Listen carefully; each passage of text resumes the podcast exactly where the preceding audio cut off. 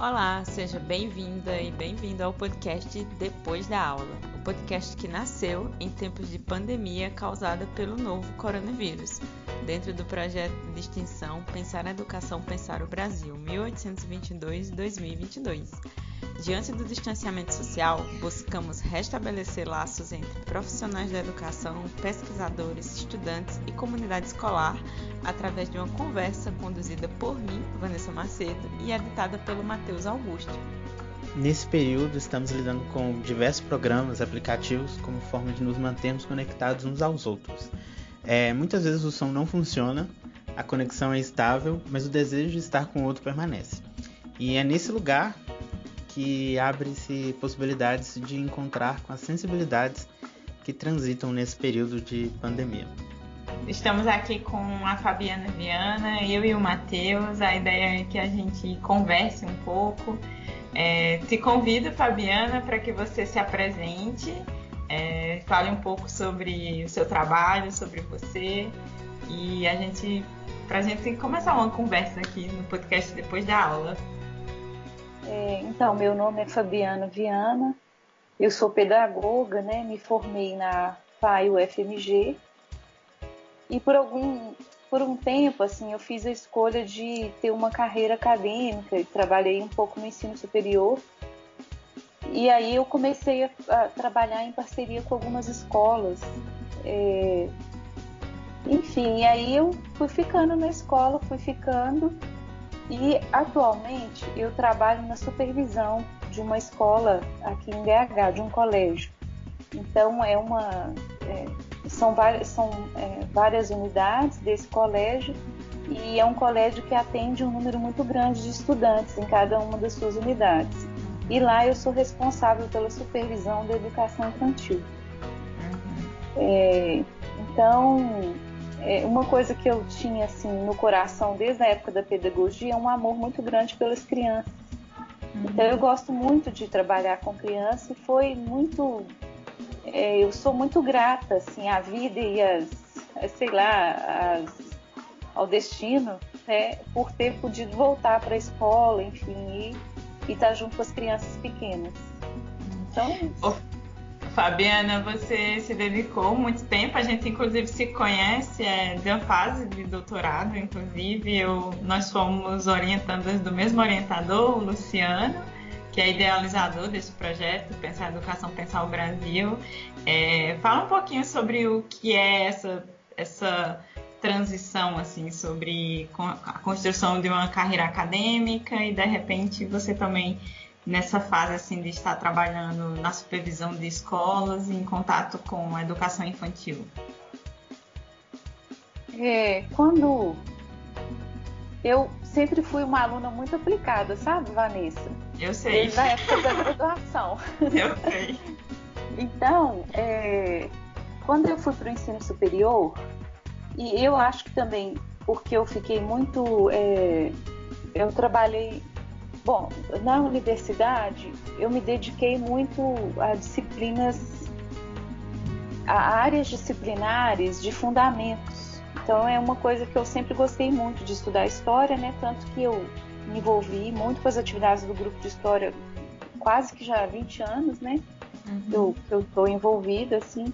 Minhas pesquisas foram na, na área da história da educação, mas eu sempre gostei muito também de filosofia, sociologia, e aí, quando eu fui é, pleitear né, é, é, uma vaga, assim, vagas no ensino superior, é, as pessoas sempre compreendiam que eu tinha o perfil para ocupar esse tipo de disciplina, assim, lecionar essas disciplinas de fundamentos. E, e aí depois foram me atribuindo também, dizendo que eu também tinha uma habilidade para trabalhar com a didática, embora não tivesse muita experiência com, é, com a sala de aula naquele, naquela circunstância, né? Então eu fui ficando muito na didática, lecionando didática, assim. E uma coisa que eu sempre tentei colocar em movimento era a própria metodologia que eu buscava ensinar. É, e eu fui me descobrindo muito nisso, assim, é algo que eu gostei muito é, de, de, de, viver, né? Então eu sempre propunha meus alunos, assim, a gente estudava várias propostas metodológicas, mas a gente vivia, a gente colocava em movimento na sala de aula essas propostas metodológicas. E a minha provocação para os alunos era sempre assim: vamos sentir, é, vamos, observar, vamos observar o que, que isso provoca na nossa, no nosso espírito, no nosso intelecto, no nosso corpo. Então essa prática que a gente desenvolveu hoje, ela provoca o quê? O que, que você sente? Qual que é a percepção que você tem? Porque eu, eu falava para eles isso, assim, a gente precisa ter muita clareza do, do que, que, de quais são as consequências das escolhas metodológicas das escolhas didáticas que a gente faz para o aluno com o qual a gente vai trabalhar. E outra coisa que eu falava muito para eles é que, então, quando eu propunha práticas, vamos dizer assim, mais democráticas, quando a gente estudava as proposições do Paulo Freire, por exemplo, do diálogo, do círculo de cultura, muitos alunos falavam para mim assim: não, para com isso, eu não aguento mais essa aula, eu saio exausto. Eu não hum. quero discutir mais nada. Dá para você dar uma aula expositiva da próxima vez?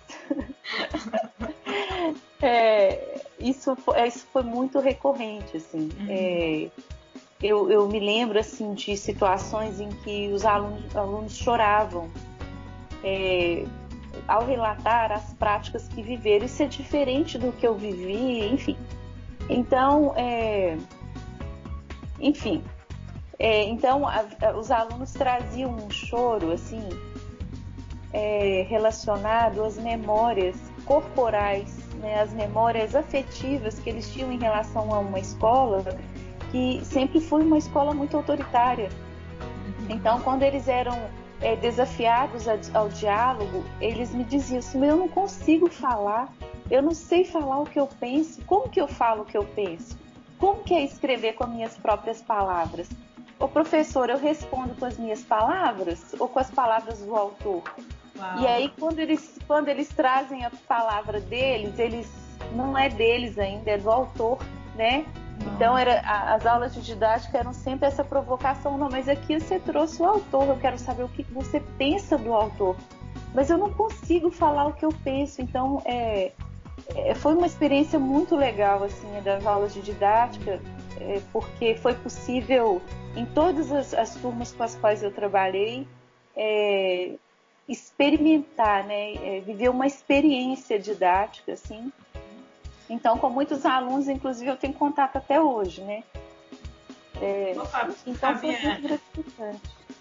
Ô, Fabiana, então a gente pode dizer que na formação de, de novos professores, é, você foi experimentando e você foi é, é, dimensionando um certo distanciamento do, da pesquisa e, e da reflexão é, de fundamentos, assim, ou, ou não, assim? Que que é, aí é, eu, o Luciano sempre brincou comigo assim que eu não me concentro em nada. Aí eu falei, eu já falei para ele que eu me concentro na pedagogia que eu não consigo ficar circunscrita na, na história da educação, porque eu não me reconheço como historiadora. Eu, eu sou pedagoga. Ah. É, isso para mim eu, eu tenho isso muito claro, sabe? Então as aulas de didática é, me, me fortaleceram isso em mim. Então, Vanessa, eu estudei muito mais do que nunca. Claro que não de uma forma sistematizada como uma pesquisa exige, né? Uhum. Mas eu, eu estudei muito, assim, e, e saber é, o conteúdo que eu sabia ou, ou, as experiências que eu tive com a história da educação foram fundamentais para eu conduzir as propostas na aula de didática. Porque então eu conseguia dizer para eles, por exemplo, é, o que, que significava um estudo dirigido, ou o que, que significa o estudo de grupo, em grupo, né? É, ou o que, de onde saiu o projeto de trabalho. Então eu conheço essas histórias, eu estudei isso. É, então eu sei a história de muitas práticas educativas. Então era, é, eu dizia para eles, olha, essa prática educativa, ela surgiu neste contexto, a partir dessas posições e naquele contexto ela produziu esse tipo de resultado. É, agora que vocês sabem disso, o que, que vocês vão fazer? É, então, tinha muito isso, assim, eles queriam um modelo de projeto ou um modelo de plano de aula. Aí eu levava vários. tentava fazer essas situar na história. Agora, qual que é a escolha que você vai fazer? Lá, tendo em vista o seu contexto, a escola onde você está, as demandas que você tem na instituição onde você trabalha, o que, que você pode fazer com esse conhecimento? Que tipo de plano de aula você vai construir? Então, eu sempre trabalhei muito nessa perspectiva, né? É, e isso, isso não é distante da escola. Então, quando eu fui para a escola, é, eu, né, estando na escola hoje, eu vivo as mesmas experiências com a minha equipe. Então, eu, eu coordeno uma equipe de professores, né, são mais ou menos 15 professores, é, e a gente vive essas experiências é, intensas de formação o tempo todo. Então, essa escolha que a gente fez tem esses limites e tudo e tal, essas possibilidades. Como que a gente vai desenhar essa escolha para esse grupo que a gente atende? É, então, é, então a, a, virada foi nesse sentido, sabe? Eu sinto muito falta de não poder, é, de não poder voltar a fazer um trabalho sistemático, inclusive de escrita. Então, por exemplo, eu tenho vários registros de, de orientação, do trabalho de orientação, que faz parte do trabalho do pedagogo. Nunca li nada consistente a respeito, gostaria de escrever. De, de... Então, eu venho fazendo os registros que uma hora eu vou escrever. É, é só já tempo, né, Fabiana? É. Então, é, as experiências também na disciplina de didática foram maravilhosas. Os alunos me deram muitos registros que eles fizeram, eu guardei muita coisa, tá aqui todo um volume. Eu tenho vários volumes aqui de registros, porque uma hora eu gostaria muito de poder é, fazer uma, uma síntese dessas experiências, né? E escrever sobre isso, assim. Então, é, um outro trabalho que eu gosto muito, assim, que é o trabalho de supervisão, que é esse acompanhamento com os professores, e o trabalho de orientação com as famílias também. É, e nesse sentido, assim, eu tenho uma filha que está com sete anos. Eu sempre é, dentro da psicologia tem um ramo que acredita que quando a gente trata, a gente cura, né? Quando a gente é, ajuda o outro no processo de cura, a gente também se cura. Então eu vejo orientação muito nesse sentido, assim. Os pais trazem muitas questões que eu vivo com a minha filha. Então nas conversas que eu tenho com os pais, eu também aprendo muito, né? E enfim, vou também pontuando esse caráter técnico que, que é o trabalho do pedagogo, né? De, de propor orientações mais do campo pedagógico, enfim. Ou seja, não deixa de ter reflexão, independentemente do lugar onde você esteja, seja na pesquisa, é, com leitura sistemática, escrita sistemática, seja na formação dos professores, seja agora nessa posição que você se encontra é, na supervisão, na educação infantil. É, é, bem, é bem legal assim entender que mesmo em posições diferentes, é, você, pedagoga, é, consegue articular essas coisas e consegue é, refletir sobre sua prática. Então eu queria pensar um queria é, como é que essa pesquisadora, essa professora, é, formadora de professores e agora na supervisão está lidando com esse cenário de, de pandemia, com é, o que que isso alterou no seu dia a dia, quais foram os lugares que que você deixou de ir e quais como é que isso se estabeleceu assim na sua rotina e no seu trabalho? É... Eu não sei, sabe, Vanessa? Uma das coisas que eu gosto, um dos temas que eu gosto muito de estudar e venho estudando desde a da, da didática, das aulas de didática, é, é a ideia do diálogo. Uhum. É, eu me identifico muito com essa discussão, assim, com as proposições, né, em torno do encontro, uhum. da, da, relação. É, eu preciso disso, sabe? Eu sinto uma necessidade muito grande de conversar com as pessoas. É, e eu, enfim, eu, eu acho que eu tenho uma coisa meio pedante, sabe? Que eu sempre converso dessas coisas que eu penso, assim. É, mas eu sou essa pessoa, né? Não tem jeito conseguir mudar isso. Mas enfim, então o que, que eu sinto muito falta nessa pandemia é de poder sair conversar com as pessoas. Conversar sobre as coisas que eu penso, né? E aí eu ligo para algumas colegas e elas estão é, endoidecidas com tanto de trabalho também, eu também tanto de trabalho. É, então, é, houve um distanciamento social, né? É, um distanciamento físico, é, mas a gente foi engolido também por um conjunto de situações que é, fazem essa distância ainda ser maior como, é, é, como tem sido em relação ao trabalho, o home office, né? A experiência do home office. Não tem hora para você acabar, para você começar. É, na hora do almoço tem alguém te ligando. Enfim, é... agora, por outro lado, eu escutei esses dias uma fala de, uma, de um pesquisador do Sul que chama, se não me engano, Paulo é, Potti, é, não sei se pronuncia assim, é, enfim, mas ele teve uma fala interessante. Ele disse que, de alguma maneira, a pandemia escancara ah, as nossas limitações, as, os nossos defeitos, as nossas diferenças, as nossas desigualdades, né? De uma, ele escracha, né? A palavra que ele usou é isso, escracha. É, e, e, eu acho que foi uma explicação assim muito, muito adequada para o contexto, sabe? Então tudo que é muito ruim, assim, a gente está vendo agora, assim, é, então situações de, de, muita violência, o tempo inteiro as falas das pessoas sempre muito violentas, né? É, é, é são palavras muito, de muita agressão.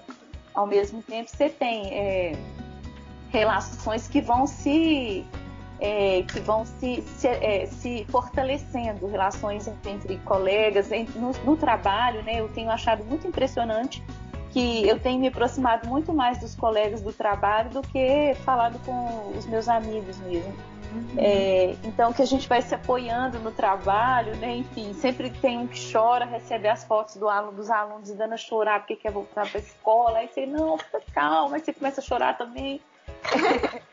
Então, tem uma situação assim é, é, curiosa, né? Dessa intensidade, né? Tem uma intensidade no momento que a gente está vivendo, assim, e os sentimentos sempre muito no, no limite, né?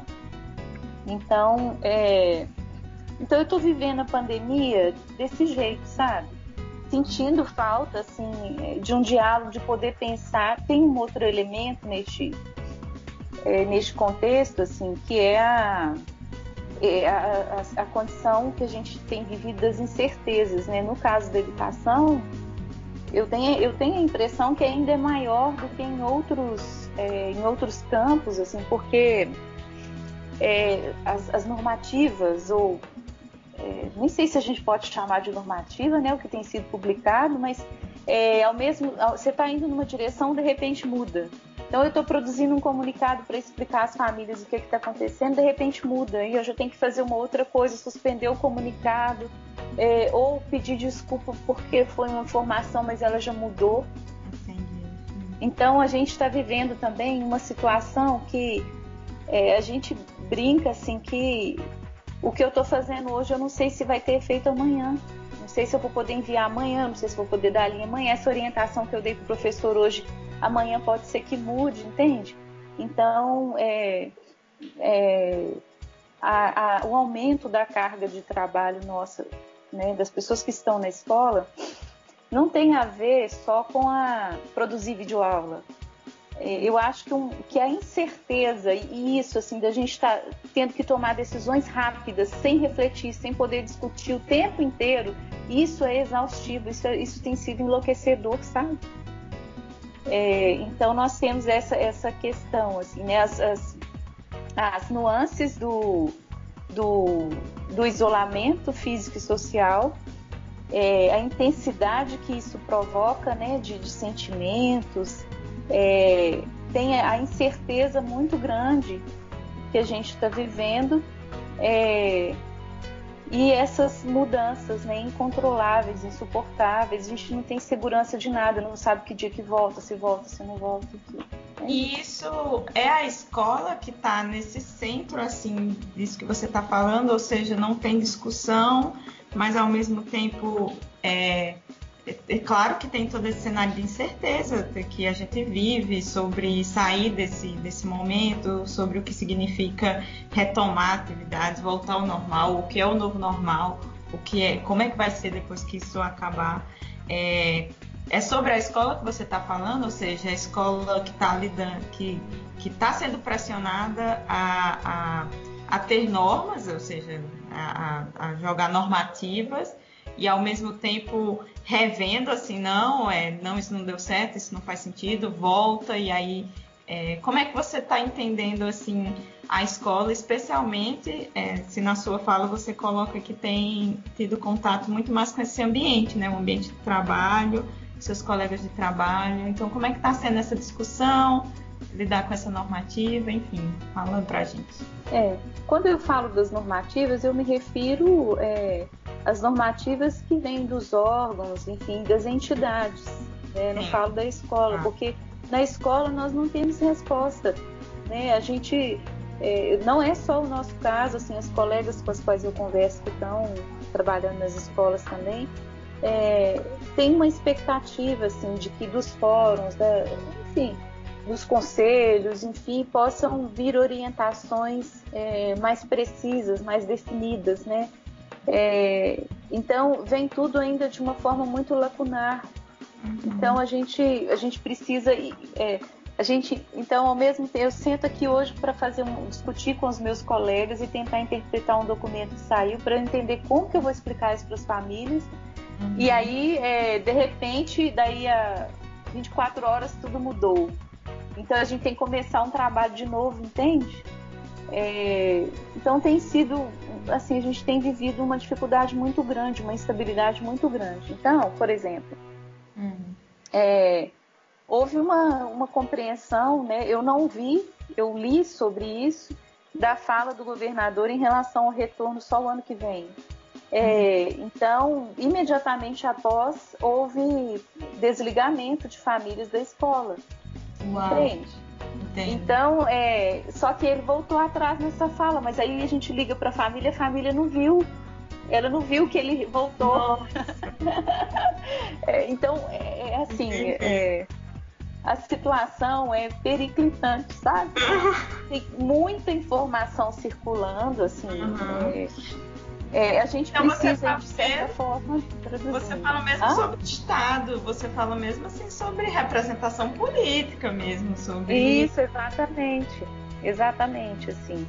É, e na escola, é, pelo menos onde eu estou, a gente se reúne constantemente para tentar entender juntos e alinhar ações, né? É, assim, eu sou feliz demais por estar nesse lugar onde é possível essa onde há essa compreensão do trabalho.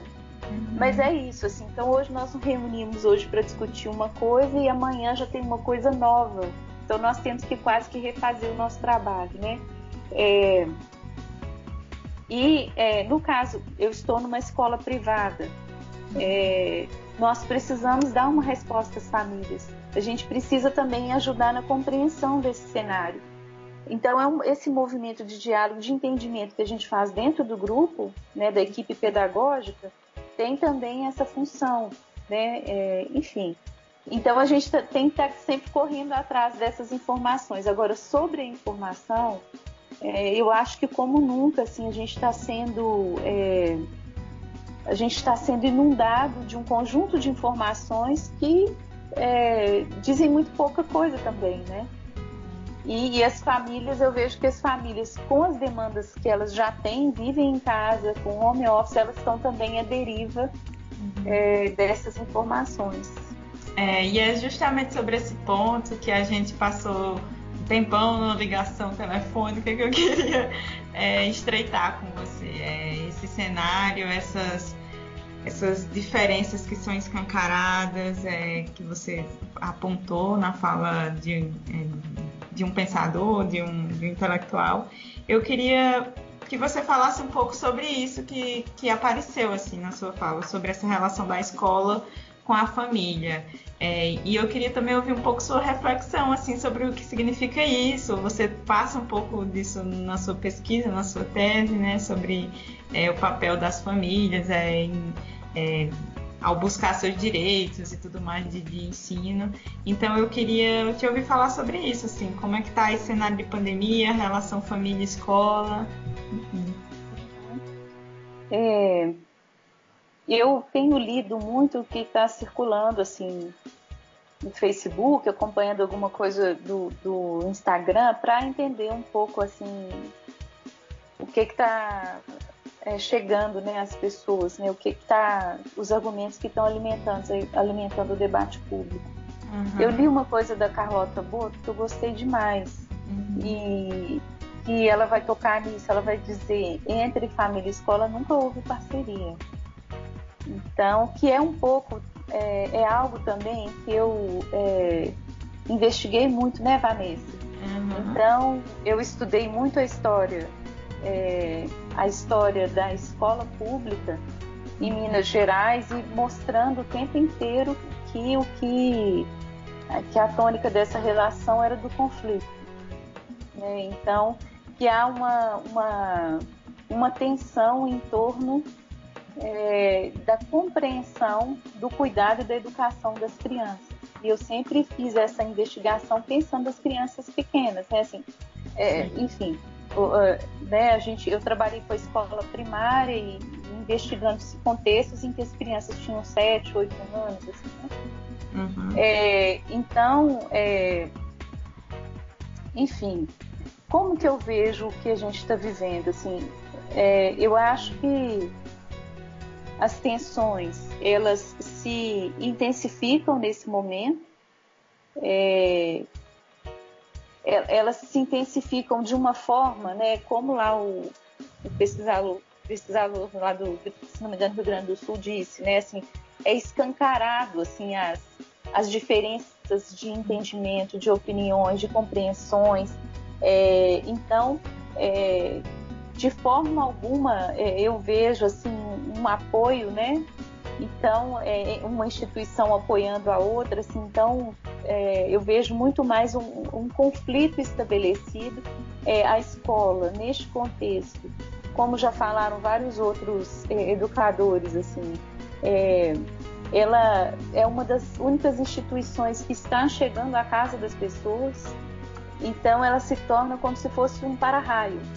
Então a gente ouve de tudo quando a gente conversa com as famílias, assim, é, e, e, assim eu desejo e, e, espero poder falar das famílias aqui de uma forma muito respeitosa, porque eu também vivo como elas é, todos esses conflitos, todas essas situações, né, que é, que estão postas agora. Então, é, eu acho interessante notar que o que é a experiência que é pública e privada, agora ela é a mesma coisa da ideia do tempo, do espaço, do trabalho e da, da casa, né? Elas se misturam agora. Sim. Então, eu trabalho em casa, eu não tenho hora para começar, não tenho hora para terminar, o almoço sempre atrasa, ou eu tenho que almoçar mais cedo por causa de uma reunião. Não existe rotina. Não existe rotina na casa de um pedagogo, de uma pedagoga, né? É, eu tento seguir a rotina de estudo, mas não é todo dia que eu dou conta. Aí às vezes é no domingo que eu vou pôr em dia, né, as coisas da Mariana, é, as aulas, enfim. É, então, quando as famílias conversam comigo, eu sempre me coloco muito nessa posição, assim, né, de que nós estamos vivendo uma situação é, muito parecida. Agora, mesmo é, que a gente tenha essa relação em casa é, a gente venha vivendo essas situações muito difíceis que a pandemia nos impõe, do isolamento, é, um rompimento das nossas redes de solidariedade, de ajuda com as crianças, né? É, então, muitas famílias me narrando assim que precisaram dispensar as pessoas que ajudavam a cuidar das crianças e que não podem acessar os, os outros membros da família, não podem deixar as crianças com os avós, é, não tem parente aqui, é, ou muitas, muitas famílias me dizendo, olha, não dá para o meu filho é, acompanhar uma, os materiais da escola porque eu mandei ele para o interior porque aqui eu não tinha com quem cuidar. Tem dois meses que eu não vejo meu filho, enfim. É, então, é, então, ao mesmo tempo que a gente tem um conjunto de experiências que se assemelham, assim, quando a gente vai se aproximando da, das famílias, dessa experiência privada, a gente vê o conjunto de também de diferenças, né? Assim, é, é muito marcante as diferenças, é muito marcante as diferentes escolhas cotidianas, enfim, é, que vão desde de, da, da, posse de algum objeto necessário para garantir né, a, a, o acompanhamento das aulas e das atividades, das atividades da escola, é, e as questões profissionais. Assim, então, é, converso com uma família e ah, eu vi que vocês é, não, não, não, não, não entraram na plataforma, não viram atividade. Eu, eu não consigo, Fabiana, eu não sei, eu, eu vou falir, eu não sei o que, que eu faço, eu não tenho cabeça. É, outros dizem que é, não tem um computador em casa, enfim, é, para que a criança possa usar. Então, é, é um conjunto de. Então, aí eu, pergunto para eles o que, que vocês esperam da escola. E o que eles esperam é cada, vez, cada demanda muito diferente da outra, né? É, então, mas o que, o que me chama muita atenção também na fala dos pais é, então, é, as famílias, é, a experiência educativa delas é uma experiência de muita é, é, nós, né, a nossa geração ainda viveu uma experiência escolar é, muito conservadora, né, muito pautada na perspectiva do treinamento, uma, uma, uma proposta educativa tecnicista. Então, quando a gente envia para casa atividades e proposições, ou orienta a família a fazer é, a, a, um trabalho, a propor experiências lúdicas, enfim, eles não entendem isso como, como uma experiência educativa possível e que é, pode partir sim do, do, de uma fala é, escolar, né? Vamos dizer assim. Então eles, é, então tem falas muito curiosas assim. Então tudo que vocês me enviam é muito fácil. É, eu já ouvi a palavra medíocre. É, e aí a gente vai ser muito pressionado né, na rede privada, assim, é, é isso, assim, a, o que você mandou para o meu filho fazer é medíocre. Como que eu vou pagar para ele é, para fazer uma brincadeira em casa? Aí eu pergunto, mas o que, que você espera? Ah, eu gostaria que você enviasse um bloco de atividades. Inclusive, eu estou imprimindo um bloco de atividades que eu achei na internet para o meu filho fazer. Aí eu pergunto assim, mas o que, qual que é a dificuldade de você trabalhar com ele, de você, quando a gente propõe que você brinque com ele de amarelinha, depois de uma outra proposição que foi feita de matemática, é, trabalhando a matemática, é, é para que fosse mais leve para vocês, não, mas é, não dá muito trabalhoso até eu achar o lápis que risca o chão, até a caneta para riscar o chão, até então, é, aí, mas qual que, é, qual, qual que é a questão, então, em relação ao bloco de atividades? Então, muitas famílias vão dizendo, olha, enquanto eu trabalho aqui, eu ponho ele aqui do meu lado e ele vai fazendo atividade. É, então, assim, é, eu penso, sabe, Vanessa, que é, é isso, assim, as diferenças de entendimentos, as diferenças econômicas, culturais, sociais, elas estão todas escancaradas agora. Né? É, e há uma pressão muito grande pela escola, é, uma pressão muito grande também em relação à escola, porque é, é, a experiência das famílias é diferente da experiência que a gente acredita, que a gente propõe, que a gente defende. É, então há uma, essa tensão que há neste momento em relação à escola tem muito a ver com isso. Então é, as conversas são sempre muito longas e nesse sentido eu tento mostrar para as famílias que tudo que a gente propõe neste contexto que eu trabalho tem uma qualidade. É, né, tem os limites que a pandemia impõe, mas são proposições que a gente acredita, são, são ideias que permitem aprendizagem, porque não precisa colocar uma criança de 3, 4 anos para marcar X, para colorir um barquinho, um patinho. Ela pode mais do que isso e, e, ela se diverte e ela aprende com outras coisas que são diferentes dessas, né? Então, no meu contato com as famílias, eu vejo assim, essa, é, um, há uma diversidade de opiniões, de situações, é, de expectativas em relação à escola. Mas se eu pudesse assim é, falar de forma geral, o que está mais presente para mim agora é essa uma das questões, né? É essa compreensão que vem da experiência dos pais e essa compreensão do processo de ensino, que é o que a gente defende, acredita e respeita, né? É, enfim, aí eu poderia trazer outras questões também. Eu te perguntar, se essa relação entre escola e família sempre foi conflituosa é, e a gente está vivendo esse período que escancara isso, é um período de muita indefinição de como as coisas vão ficar, você arriscaria dizer que esse é um período é, onde essa, esse conflito esse entendimento do papel da escola, eles vão se aprofundar ou se esse é um período onde a gente tem uma, onde a gente tem uma oportunidade de estreitar esse contato, é, no sentido até mesmo de, de, de, é, de construir o entendimento da importância da escola, da importância da amarelinha, da importância da atividade com, com sons, enfim. É, você pelo, pela sua fala lá no início da conversa, você é uma pessoa que acredita no diálogo, você é uma pessoa que tem uhum. é, se dedicado a essas conversas, a esses momentos é, de, de pergunta, assim, porque é, se deslocar numa conversa e perguntar, mas o que, é que você acha que é importante?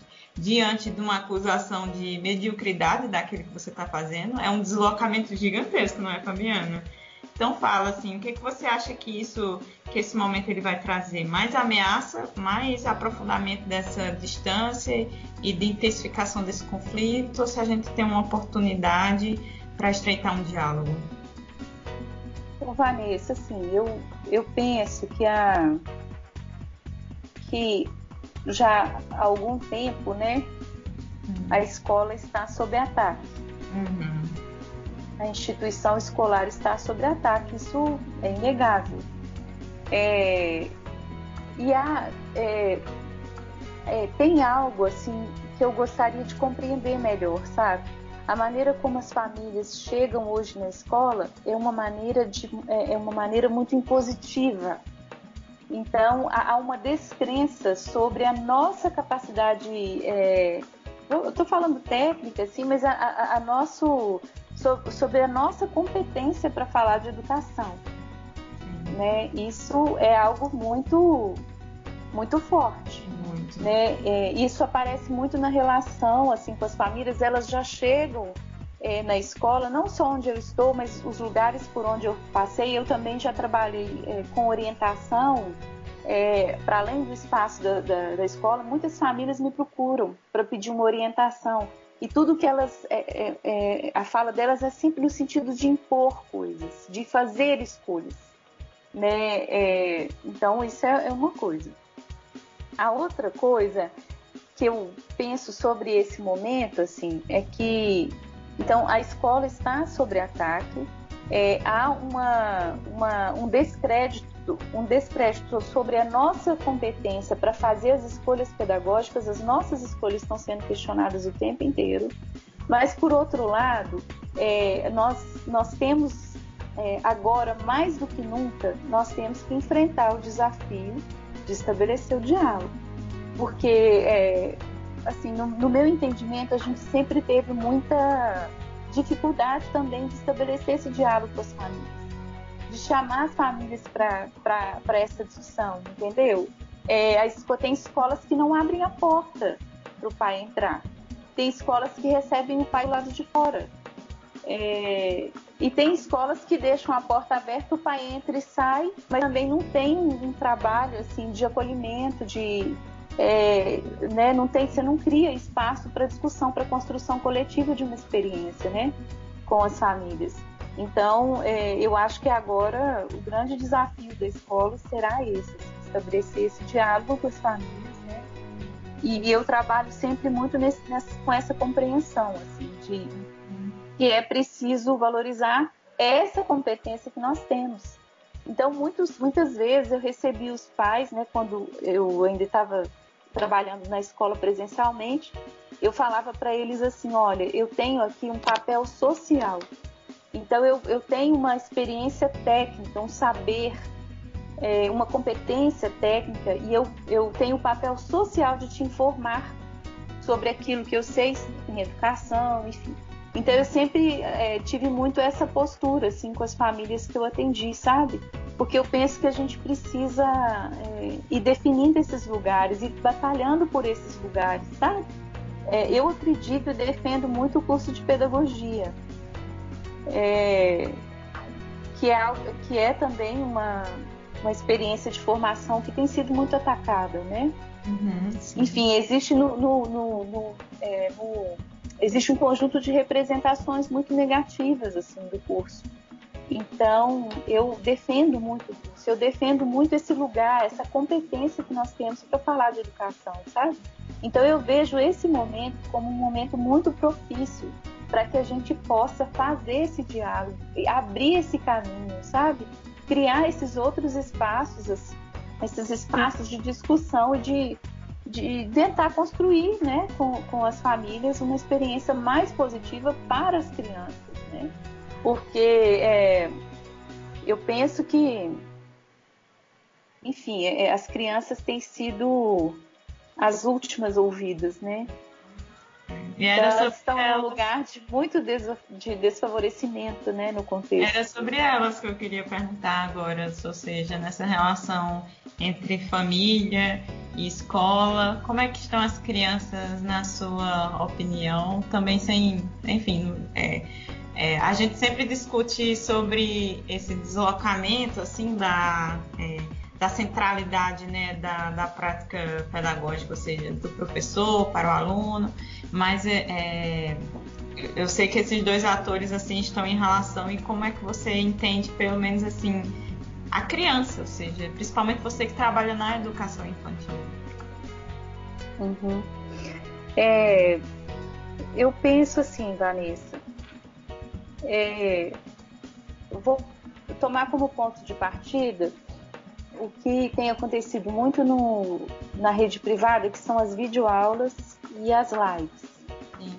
Né, é, eu é, tem muitos formatos que têm sido dados a essa experiência que eu não concordo. Então eu não estou fazendo aqui uma defesa dessas experiências.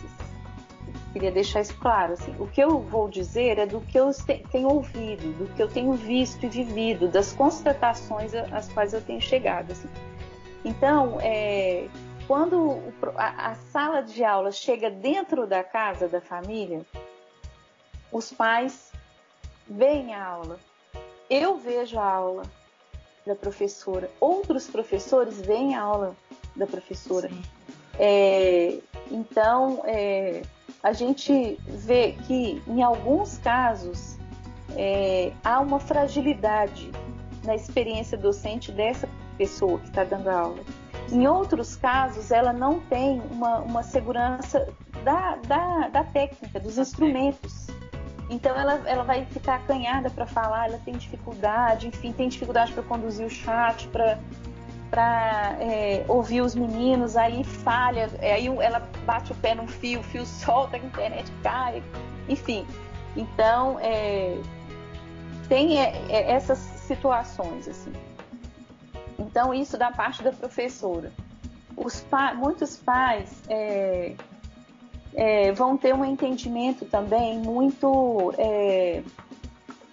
muito frágil é, muito simples, né, muito simplista deste contexto.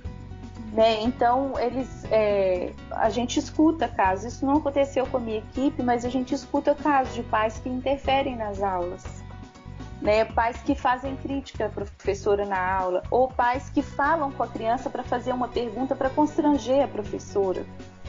Né? É, então, a gente está vivendo situações assim muito difíceis, né? É, mas não tem só situação difícil, tem situações, situações muito boas também. Como, por exemplo, eu coordeno também as turmas do primeiro ano do ensino fundamental. É, e, e a, a, primeira aula, a primeira live que a gente teve com as crianças foi muito emocionante né, elas contando, elas falando, professor, eu te amo, eu te amo, professor, eu tô com saudade. É, isso foi muito legal, sabe? Professora, quando que a aula volta? E elas tentando escrever no chat, porque não, tava, não dava para todo mundo falar, assim, foi muito bonito, sabe?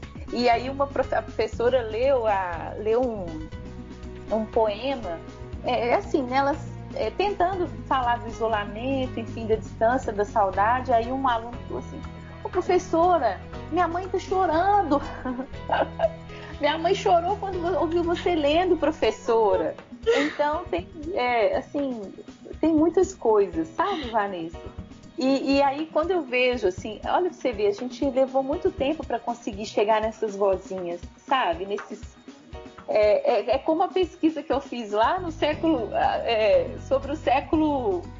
É, há 200 séculos atrás, desculpa, 200 anos atrás, né? É, que a gente ficava lá no arquivo, assim, tentando achar uma fala do menino, assim. É, eu, eu, sinto que a gente está vivendo a mesma coisa. O último lugar que a gente chega é esse lugar da fala da criança, sabe? E aí é, eu tenho acompanhado um pouco a discussão, né? É, porque assim, eu penso que, que as lives é, elas são uma saída mínima e temporária. É a mesma coisa as videoaulas. Mas na minha experiência, o que eu estou vivendo é, na, com a equipe que eu trabalho é, é a experiência das ligações de telefone. Então, eu acho que isso tem o impacto que isso está trazendo, sabe? Porque aí as professoras conversam com as crianças, entende? Então, é, eu tenho visto, assim, eu tenho ouvido falar de, de, movimentos de sindicatos que são contra isso, de prefeituras que não garantem isso para os professores ou que pressionam o professor para ligar do próprio telefone. Eu tenho ouvido muitas experiências, assim. Mas se eu ao falar da minha experiência, eu falo que é algo muito gratificante, sabe? É algo que tem sido muito bom. E aí é, os pais que receberam as ligações das professoras agradeceram muito as ligações. É, porque eles é isso assim eu de repente eu fiquei isolada não consigo passar, falar com o psicólogo acessar o psicólogo do jeito que eu gostaria o pediatra também não consigo falar é, e a escola também eu não conseguia, porque os pais, eles param na porta da sala de aula todos os dias e conversam com a professora. Né? Então, de repente, todos esses vínculos são cortados, assim. Esses, essa comunicação é interrompida, né? Então, é, todos os relatos que as professoras me fazem é que é, os pais agradecem muito e aí eles tiram dúvidas, assim, por exemplo, professora, é, é que vem um exercício que é para ele escrever espontaneamente, mas ele não sabe escrever espontaneamente. Eu tenho que ditar a letra para ele. Entende? Aí, aí a professora explica: não, a ideia da escrita espontânea é porque ele já tem uma compreensão da escrita que deve ser respeitada, é, que é valorizada. Eu quero ver o jeito que ele escreve, é do jeitinho dele, você não precisa interferir, enfim. Então, é, em muitas situações, as famílias, o que as famílias. É, muitas questões que as famílias trazem são questões assim, entende? Que nós. É, uma explicação muito simples para nós.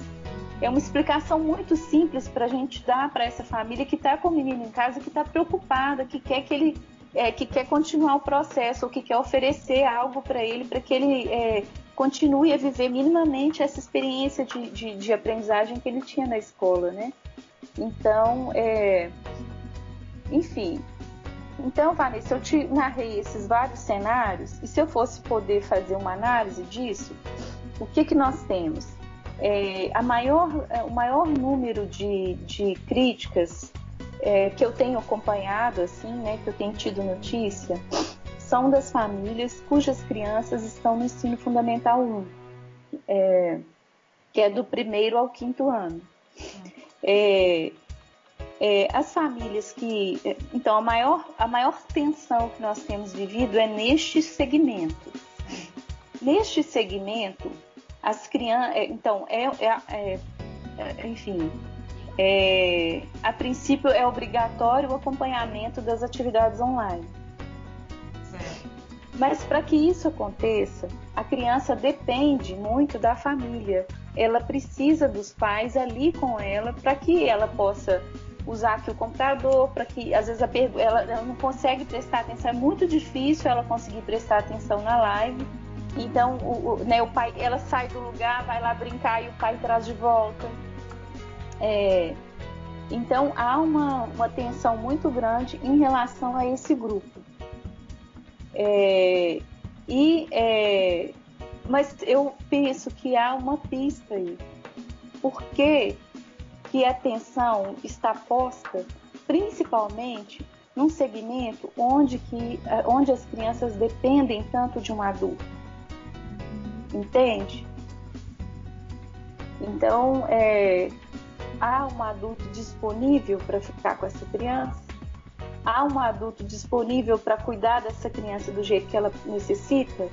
É, há um adulto é, é, é assim que possa acompanhá-la nessa experiência escolar é, é, emergencial aí que a gente está vivendo, né? enfim, então eu fico muito, pensando muito sobre isso. A educação infantil também vai é, há também esse contexto, assim, são crianças muito dependentes, mas o tipo de proposta que você faz na educação infantil é, é muito diferente do contexto do ensino fundamental. Né? Então, uma família pode escolher fazer ou não o que a gente envia para casa. É, ela pode fazer hoje ou pode fazer, sei lá, no final de semana. Enfim, então não tem essa, essa compreensão né, do ensino remoto para o ensino fundamental 1. É, então eu, eu tenho me preocupado com isso. E aí, de novo, assim, quando a gente começa a conversar com as famílias, é, muitos pais vão colocar isso, assim, não dá para mandar só um bloco de atividade, a aula tem que ser melhor.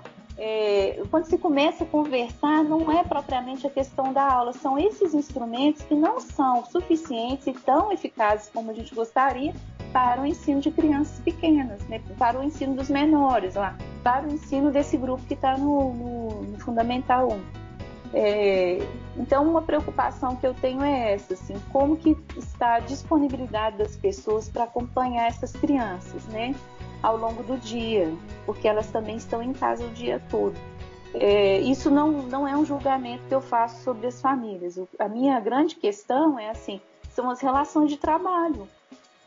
Então, as relações de trabalho que estão postas, as cobranças que estão sendo feitas sobre as famílias, em nenhum momento se considera as crianças em casa. Né? Então, é, eu gostaria que fosse possível um outro tipo de pressão, não uma pressão para que não houvesse ensino remoto. Eu gostaria que houvesse um outro tipo de, de questionamento, assim, e as relações de trabalho? E as mães que têm criança em casa têm que trabalhar? Né? É, e, e pensar o retorno que é ainda muito mais intenso assim. É, muitas mães voltaram a trabalhar sem ter onde deixar as crianças sem ter o que fazer com as crianças. Então é, é muitas mães voltaram a trabalhar fora de casa né? Então é, eu acho que, que a grande questão assim no meu na minha compreensão são as relações de trabalho. O problema não é o ensino remoto né? É que, que garantias, o que, que a gente vai fazer por essas crianças que estão em casa precisam ser cuidadas é, neste contexto, né? E aí é isso, elas são muito pouco ouvidas e elas são muito pouco contempladas né, em tudo que tem sido pensado e feito em relação ao contexto da pandemia, né? Nossa, Fabiana, obrigada por essa conversa. É, sempre eu também sou muito fã das suas conversas, dá para perceber o quanto você gosta mesmo de conversar. É, faz parte muito assim do seu trabalho, do, do seu perfil. E eu agradeço demais. É, eu você é uma pessoa que eu admiro profundamente. É, me sinto muito honrada em ter contato com você, em ter em você fazer parte da minha, da minha vida quando você arranja tempo. quando você tem férias. E eu agradeço muito por essa conversa. Espero que você se anime para também escrever sobre isso.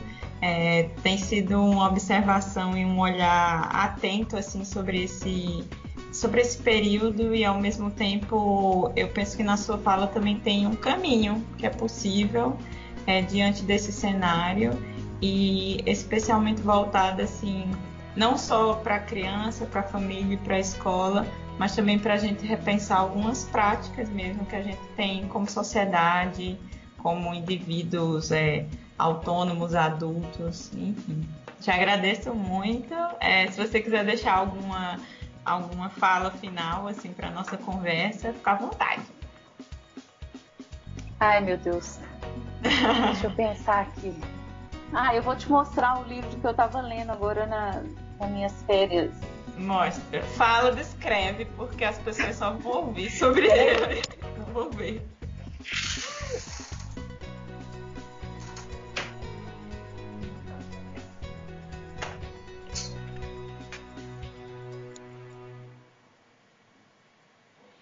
Descreve pra gente. Dá pra ver?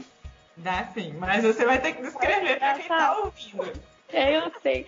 É, é, que eu mostrei isso para uma colega e ela falou assim: Nossa, que coisa interessante para ler numa pandemia. então, é, então, é um, um, livro do Martin Buber que chama Eu Tu. É, eu gosto muito do Paulo Freire, sabe, Vanessa? Sim. Então, eu já li muitos livros do Paulo Freire. Aí eu quis ler também alguns livros que ele já tinha lido. Então eu comecei a compor uma pequena biblioteca a partir daí. Uau. E aí eu li esse livro e eu gostei muito, sabe? E é, o Martin Buber é uma figura muito interessante. Ele é um teólogo judeu e, e ele vai é, tratar muito da, do diálogo, né? E, e, ele fala assim das crianças é, num pequeno trecho do texto de uma maneira tão tão bela, sabe? É, e o que assim o que ele fala, qual que é a diferença de trabalhar lá com meus pequenos, né? Com, com meus alunos lá é, e, a, e, e a, a, o trabalho com adultos como eu vivi no ensino superior. Há uma potência na criança é uma potência, é uma energia, é uma força de criação, de invenção. É maravilhoso, sabe? É por isso que o professor de educação infantil sente tanta, tanta falta do presencial. Porque a gente sai é recarregada, a gente sai assim, energizada da experiência, sabe? Com os meninos. Então, é, o Buber é difícil de compreender, tá? Eu vou ler um trechinho, aí a gente vê o que, que vai acontecer. Vamos ver se a gente entende. ai, ai. Então, é, ele vai falar muito da relação, né? É, das pessoas, assim, como que nós somos seres do diálogo, isso nos torna humanos, porque a gente precisa do outro, né? Nessa experiência com o outro. É, e ele fala como que a criança, ele vai falar que tem três dimensões nessa experiência. Então a relação do homem com a natureza, a relação do homem com o outro, né? E a relação do homem com o Deus, vamos dizer assim, com, com essa dimensão espiritual. É. É, e aí ele fala que a criança é, que a criança está muito próxima dessa dimensão espiritual, que ela ainda está se desligando, né? Tá. Então, aí ele vai dizer assim: é, cada criança em desenvolvimento, como todo entre em formação, repousa no seio da grande mãe, isto é, do mundo primordial, indiferenciado e que precede toda forma. Ela se desliga deste mundo para a vida pessoal e somente nas horas obscuras em que nós fugimos dela o mesmo acontece, sem dúvida, todas as noites ao homem são. É que nós nos reaproximamos novamente. Esta separação não acontece, entretanto, de um modo brusco e catastrófico, análogo àquele que nos separou de nossa mãe corporal. A criança tem um prazo para substituir a ligação natural que a unia ao universo por uma ligação espiritual, isto é, a relação. Então, é, ele vai falar, né? A criação, então ele continua dizendo, ela sai das trevas cadentes do caos e se dirige para a criação clara e fria. É isso que eu vejo todo dia na escola. Né? Mas ela não a possui ainda. Ela deve, antes de tudo, esclarecê-la, fazendo-a para si mesma uma realidade. Ela deve contemplar o seu mundo, escutá-lo, senti-lo, manipulá-lo, a criação revela a sua essência como forma no encontro. Então, então é, é, isso que a gente vê, sabe, no trabalho com as crianças. É essa criação. essa experiência total, intensa com o mundo, com o outro, com a linguagem. Isso é maravilhoso. Agradeço, Fabiana, pela indicação. Aproveite. Ah, olha só, além de uma conversa, conseguimos uma indicação, Matheus. Ô, Fabi, te agradeço demais. Hoje, para o podcast Depois da Aula, eu comecei com a Fabiana Viana, que é uma amiga minha, é, que eu admiro demais, é, que eu me espelho todos os dias. Tem uma fotinha dela, assim, que eu, ah, meu Deus, por favor, me faz uma. Te admiro demais, Fabiana. Foi uma honra conversar com você e, estabelecer um diálogo com você é, a partir dessas suas reflexões, dessa sua prática e das coisas que você acredita e, e faz, que eu sei que você faz. É isso. Até mais. Então, pessoal, essa é mais uma conversa depois da aula. É, o podcast vai ao ar todas as terças-feiras às 9 horas da manhã. É, e também não se esqueçam de nos seguir nas redes sociais. Estamos no Facebook, Instagram, Twitter e no YouTube, todos com o nome Pensar Educação, Pensar o Brasil. É, esperamos vocês semana que vem.